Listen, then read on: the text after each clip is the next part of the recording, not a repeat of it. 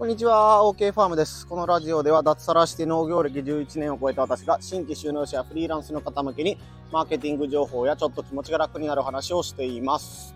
はい、5月3日、えーゴールデンウィークということで皆様いかがお過ごしでしょうか？えっとね、20分ぐらい、20分30分ぐらい、えー家族で外出中の間で時間が空いたのでこの音声を撮っています。隙間時間有効活用というやつですね。えー手短に今日はお話ししようと思いますので、よろしくお願いいたします。今日のテーマはですね、SNS での発信は、うわ、すごい偶然ですねという一言を引き出すために日々頑張りましょうというお話をしていこうと思います。今日ですね、広島県にある、えー遊園地ですね、弥勒の里というところに来たんですけども、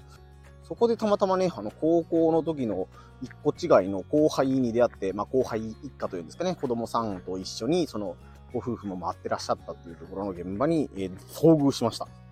びっくりしたことが、まあ、二つポイントがありまして、一つは、まあ、やっぱりあのね、3年間コロナ禍でなかなか人と会えなくなっていたみたいなことがあるので、まあ、その家族とも、まあ、1、2年に1回ぐらいかな、なんかあの、バーベキューみたいなことしようみたいな感じで言ってたりね、で、ってことで、時々年1か2年に1回ぐらいでやってたんで、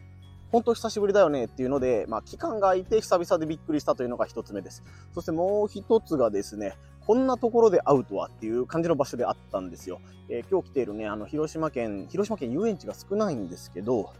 弥勒の里っていう遊園地が、まあ、ほぼ唯一みたいな感じであるんですけども、それが福山市っていうところにあって、広島県から見たら限りなく岡山に近いようなところにありまして、僕が住んでる町からも、まあ結構遠いし、そのね、高校の時の後輩一家が住んでる家から見ても結構遠い場所なんですね。なので、まあ、広島市内のね、あの、ショッピングモールみたいなところで会うとか、ね、あの、地元のスーパーの近くで会うとか言うんだったら、まあ、よくある話かなというかね、こここな、ここでまた会ったね、みたいな感じだと思うんですけども、まあ、連休のね、初っ端の天気がいい日とはいえ、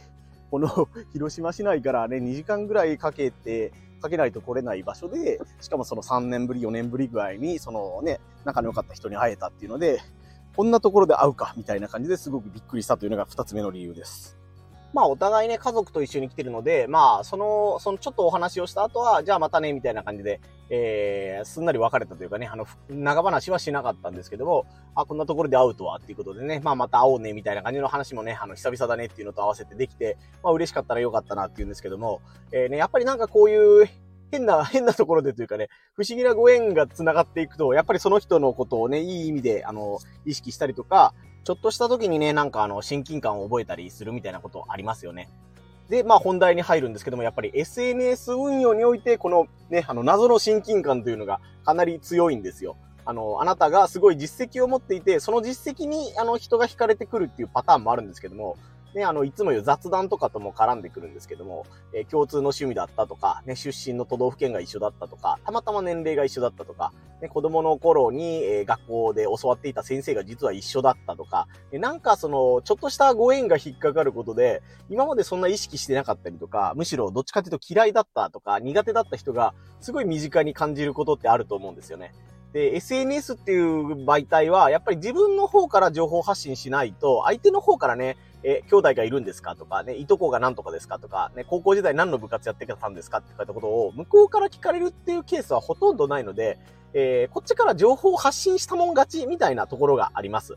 なので、あのね、あの、どうしても情報発信をしていると、ネタ切れみたいな瞬間が結構あると思うんですよ。でひねり出してもひねり出しても今日は話がないっていう時に、あ、じゃあ今日もう何にもなかったから、普通にね、おはようございますとおやすみなさいだけでおしまいにしようかなっていう時もあると思うんですけども、そういう時こそ、ね、あの、自分のね、あの、自分語りはしない方がいいって言ってるんですけども、ネタに困って、うん、でもなんか、今日このままなしでやるのはもったいないなっていう時は、ぜひね、自分のプライベートな情報とかね、あのー考えていることみたいなのをポトポツッとね、つぶやいてみたり投稿してみるといいと思います。そうすると、あ、なんかこの人今まですごい堅苦しいことしか言ってなかったのに、あ、俺と同じサッカー部なんだだったんだなとか、えー若い頃はすごい太ってたんだなとか、すごいパーソナル部分、パーソナルな部分にね、あのすごい共感を持って来られるというか、あのね、共感してもらえるっていうケースが結構あります。うんかなりあります、これは。なので、ただね、あの、自分のことをダラダラ語るだけになってはいけないので、まあ、なんかのエッセンスでね、チラッと言うぐらいでいいんですけども、で、そういうことを時々やってると、やっぱりあのね、あ、偶然ですねっていう人がすごい増えていくと思うんですよ。この偶然ですねっていうのは、もう、誰にも計算できない部分なので、もう本当に宝くじが当たるか当たらないかぐらいの、えー、ね、あの、当たればラッキーっていうもんなんですけども、情報発信でね、あの、投稿したりする分には基本的に無料だし、えー、ダメな内容だったらダメな内容でスルーされるだけで、誰にも迷惑はかけないので、ね、自分はこういう趣味がありますよとかね、こういう思う経験をしたことがあるんですよみたいなのを、まあ、あの、自分のね、本業に絡むとか、発信内容に絡めてできれば、まあ、ベストなんですけども、ね、あの、雑談なんですけど、みたいな感じで、こう、ポロッとつぶやいたりするして、えー、ファンが増えるということがあるので、ね、あの、偶然ですねって言われる回数が増えるかもしれないということで、えー、無駄な投稿はないというかね、えー、まさかこんな